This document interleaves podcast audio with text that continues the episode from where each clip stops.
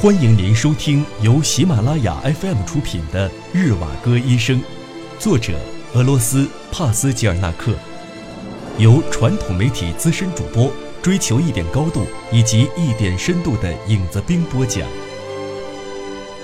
第十九集。四。十天后，朋友们就在这间新房里为安吉波夫夫妇饯行。帕莎、拉拉终于毕业了，他们成绩优异，并且同时接到了乌拉尔的聘书。他们第二天一大清早就会启程。年轻的人们喝着酒，唱着歌，谈笑风生。年纪大一些的人没有来参加这次欢送会。一道屏风将客人跟整个画室隔开了。小隔间的后面是拉拉装行李的一大一小两个网篮、皮箱，还有只装食具的木箱。几只口袋放在角落的地上，行李很多，有些作为慢件在启程的当天早晨送去托运。全部的东西都快要收拾好了，只是还没来得及打包。皮箱还有木箱的盖子敞开着。里面只装了一半的东西，拉拉每隔一会儿就会想起有什么可以装进网篮里去，再把最上面的物件摆放平整。拉拉到学校去拿证件时，帕莎正在家里接待来访的客人，看守院子的人陪着他回来的，还带来了断皮席、一大卷牢固的用来捆东西的粗绳。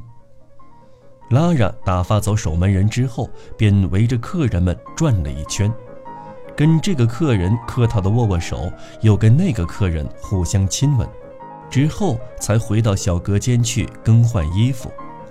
他换好衣服出来，大家都拍手称赞，所有人这才一起入席，喧闹如同几天前的那场婚礼一般。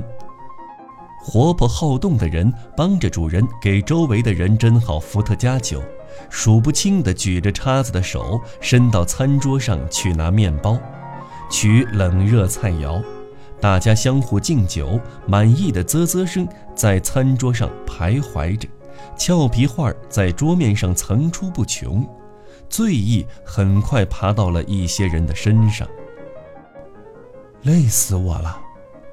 拉拉和丈夫靠着坐在一起说：“该办的事情你都办完了吗？”“都已经办完了。”“无论有多累，我都感到非常精神，我觉得非常幸福。你呢？”“我也是这么认为的，我也觉得很快活。这不是简单的几句话就能说完的。”科马洛夫斯基。在这场只有年轻人的晚会里，是破格被允许参加的。晚会即将结束时，他告诉大家，在这对年轻夫妇离开后，自己就会觉得孤苦，没有依靠。他觉得莫斯科就要变成撒哈拉沙漠了。一阵酸劲儿不停地在心里翻腾着，便呜咽了起来，只好重复着被激动打断的话。他恳求安吉波夫夫妇容许与他互通书信，允许他在忍受不了分离的痛苦时，可以去尤利亚金他们的新居去探访。那就没有必要了，拉拉置若罔闻地大声回答着：“还有什么写信啊，撒哈拉沙漠啊，这些话都没有什么意思。至于去我们的尤利亚金的新居，您还是想都别想了。”即使是我们都不在，上帝还是会一如既往的保佑您的。再说了，我们也就是无关痛痒的人而已。帕莎，你说我说的对不对啊？您有上帝的眷顾，肯定会找到新朋友来取代我们的。拉拉似乎完全忘了正在跟谁谈话，以及谈话的内容是什么。另一件事又出现在了他的脑海里。他赶紧起身到厨房去了。他把绞肉机拆开，将零件分别放在食具箱的空格子里，再拿稻草把空隙填充好。拆绞肉机时，他的手指差一点被箱子周边的大刺给扎破了。他在厨房里张罗打包，把自己的客人都给忘记了，对客人的谈话声也是不闻不问。过了一小会儿，从隔间的那边传来一阵非常响亮的吵闹声，这才把他惊醒了。拉着想到，喝醉的人向来喜欢竭力把自己的醉意展示出来，以显示出俗气夸张的醉态。就在此时，一个非常独特的声音从院子里传了进来，引起了他的警觉。拉拉撩开窗帘，把身子探出去，向四周张望了一下。一匹马的腿被绳子给绊住了，在院子里一瘸一拐地晃动着蹄子。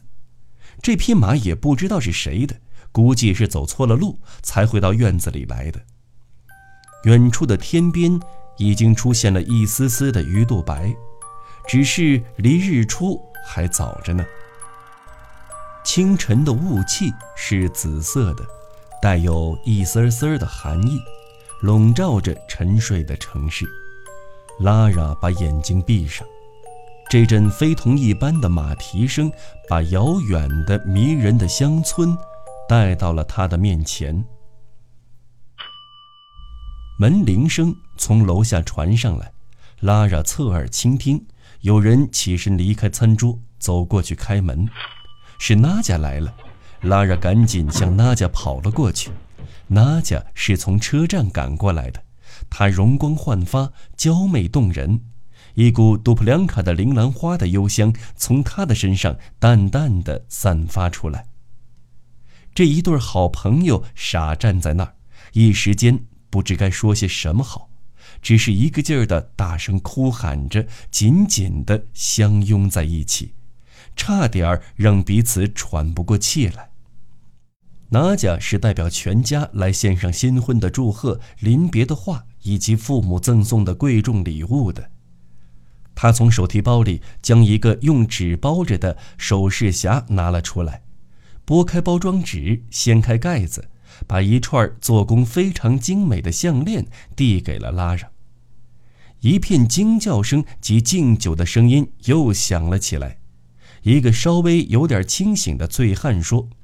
这是风信子石，还是红玫瑰色的呢？没错，紫红色的。你们说是不是啊？这风信子石可不比钻石差呀。娜家却不以为然，辩解道：“这是块带黄色的宝石。”拉拉安排他在自己的身边坐下，把那条项链放在了自己的餐具旁，聚精会神地看着。这串宝石项链放在紫色衬垫上，显得更光彩夺目、鲜艳耀眼，时而像流动着的露珠，时而又像是一串纤细的葡萄。有些客人意识越来越清醒了，清醒过来的人又借着娜家的名义喝了起来，大家很快就把娜家也灌醉了。不一会儿。屋子里的所有人都进入了梦乡，酣甜的熟睡着。大多数人次日还要把他们俩送到车站，因此就干脆留下来过夜。一半的人随意的倒在角落里，鼾声便徘徊在房间里了。拉拉一点儿也不记得他是怎么合衣躺在沙发上，睡在了伊拉伊古拉金娜的身边。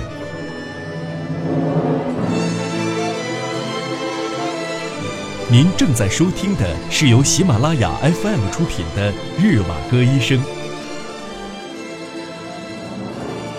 一阵响亮的说话声在耳边响起，惊醒了拉拉。这声音是从街上找到院子里来寻马的人的声音。拉拉慢慢的睁开双眼，感到非常诧异。帕莎还真是闲不下来，高大的个子站在屋子中间，胡乱的瞎鼓捣什么呢？此时，那个被他当作是帕莎的人转过身来，正对着拉拉。这时他才看清楚，原来不是帕莎，那是个满脸麻子、一道伤疤从鬓角划到下巴的人。他顿时知道了，是贼悄悄地溜进屋来了。于是拉着想大声喊叫，却一点声音也喊不出来。转瞬间，他想起了那串宝石项链，偷偷地用手肘把身子支起，扫视了一下餐桌。那串项链就放在面包屑及吃剩下的夹心糖里。那个笨拙的坏东西没有在面包屑和碎糖的废墟中发现它，只是一个劲儿拿那些整理好的被单、衣服。把原本收拾妥当的行装弄得乱七八糟。拉着的酒劲儿还遗留了大半，迷迷糊糊的，十分可惜整理行李所花费的时间。他气得想叫唤，可还是被酒精麻痹着，开不了口。他用膝盖使尽全力顶了下睡在他身边的伊拉拉古金娜的胸口。伊拉拉过金娜感到胸口一阵疼，失声的喊叫了一声，拉拉也跟着吆喝了一声。小偷把裹着衣物的包袱丢下，仓皇失措地跑了出去。有几个男人跳了起来，好不容易才搞清楚到底是出了什么事后，也飞似的跟着追了出去。只是那贼早就不知去向了。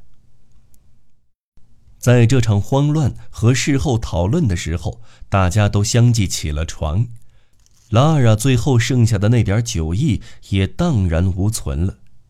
客人们请求让他们再稍微睡上一小会儿，拉拉却执意要让他们全都起来，很快就为他们煮好了咖啡，并且请他们各自都回各自家去，等开车前再到车站相见。客人陆续离去后，拉拉又忙了起来。他利索地把一个个行李袋收拾妥当，把枕头装进去，再扎紧口袋处的袋子，恳求帕莎还有看院子的女仆千万别插手，免得帮倒忙。还好，这些狼藉都整理妥当了，没有耽误安吉波夫夫妇出行的时间。送行的朋友们摇动着手里的帽子，火车缓缓地开动了。当朋友们都不再挥手了，从远处向他们大喊了三声时，或许喊的是乌拉，火车的速度就变得更快了。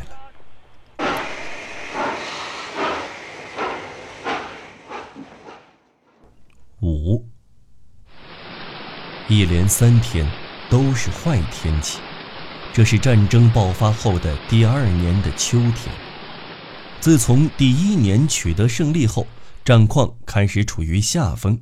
集结在卡尔巴玉山的布鲁西洛夫的第八军，原本是打算翻过山口，然后突入匈牙利的，没想到结果却是跟着全线后退而后撤。俄军退出了战事最初几个月所占领的加里奇亚。这个以前叫尤拉，而今越来越多的人用他的本名和复名称呼他为日瓦格医生的人，此时就在妇产科病房门外的走廊里。他刚刚把他的妻子安东尼亚亚历山德罗夫娜送过来，就安排在这间病房里。他与妻子告别后，就在走廊里等着助产护士，想告诉他在关键时刻如何去通知他，以及他怎样从他那儿了解到托尼亚的健康状况。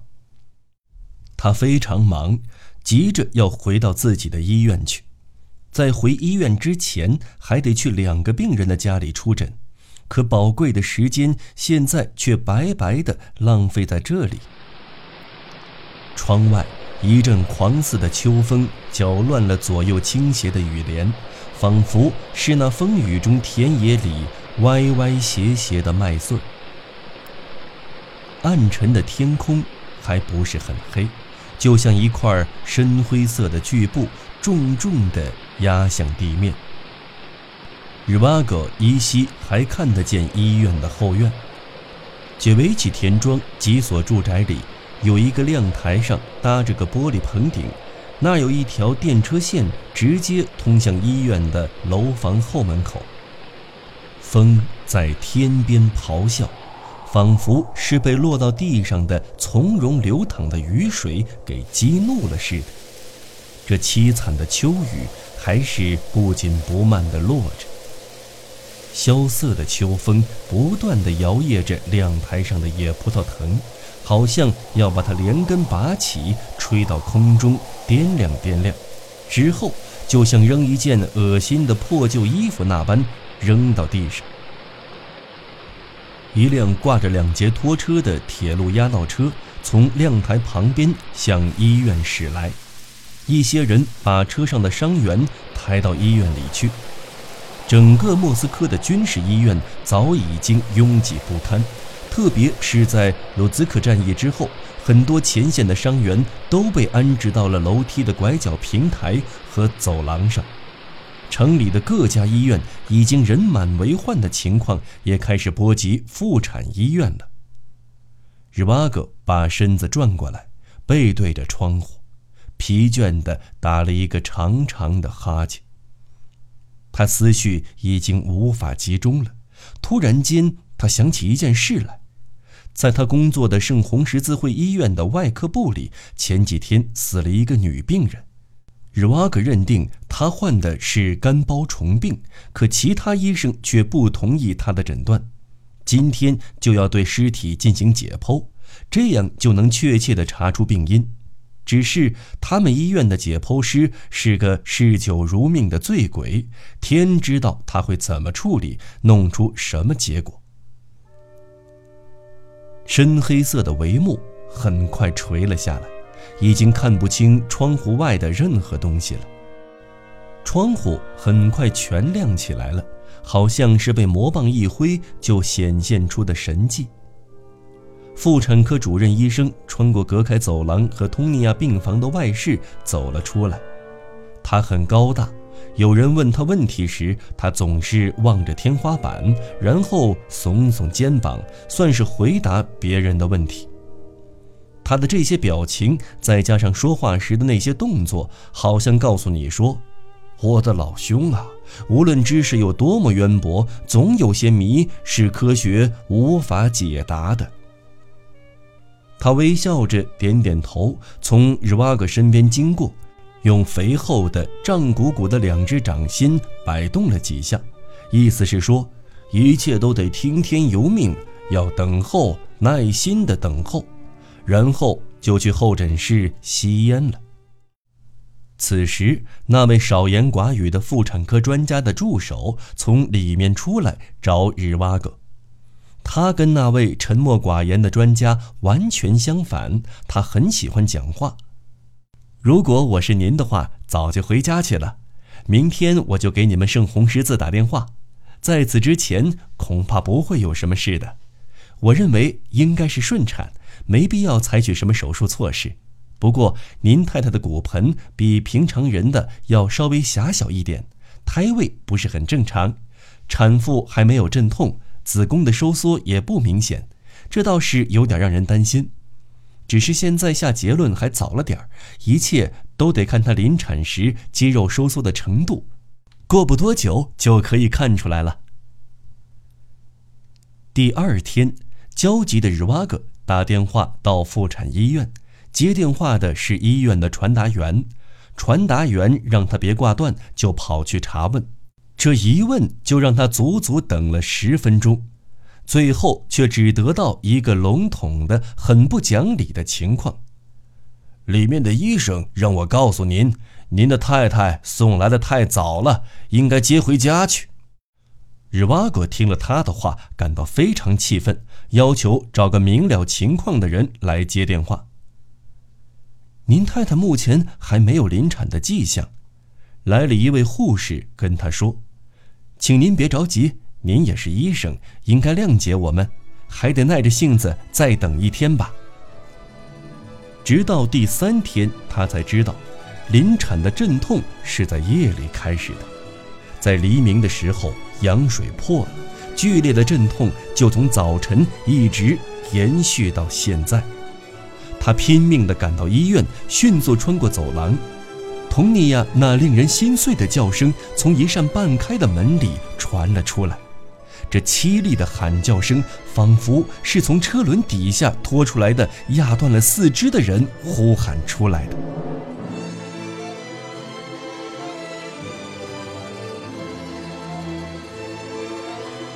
听众朋友，本期节目到此播讲完毕，我们下期节目再见。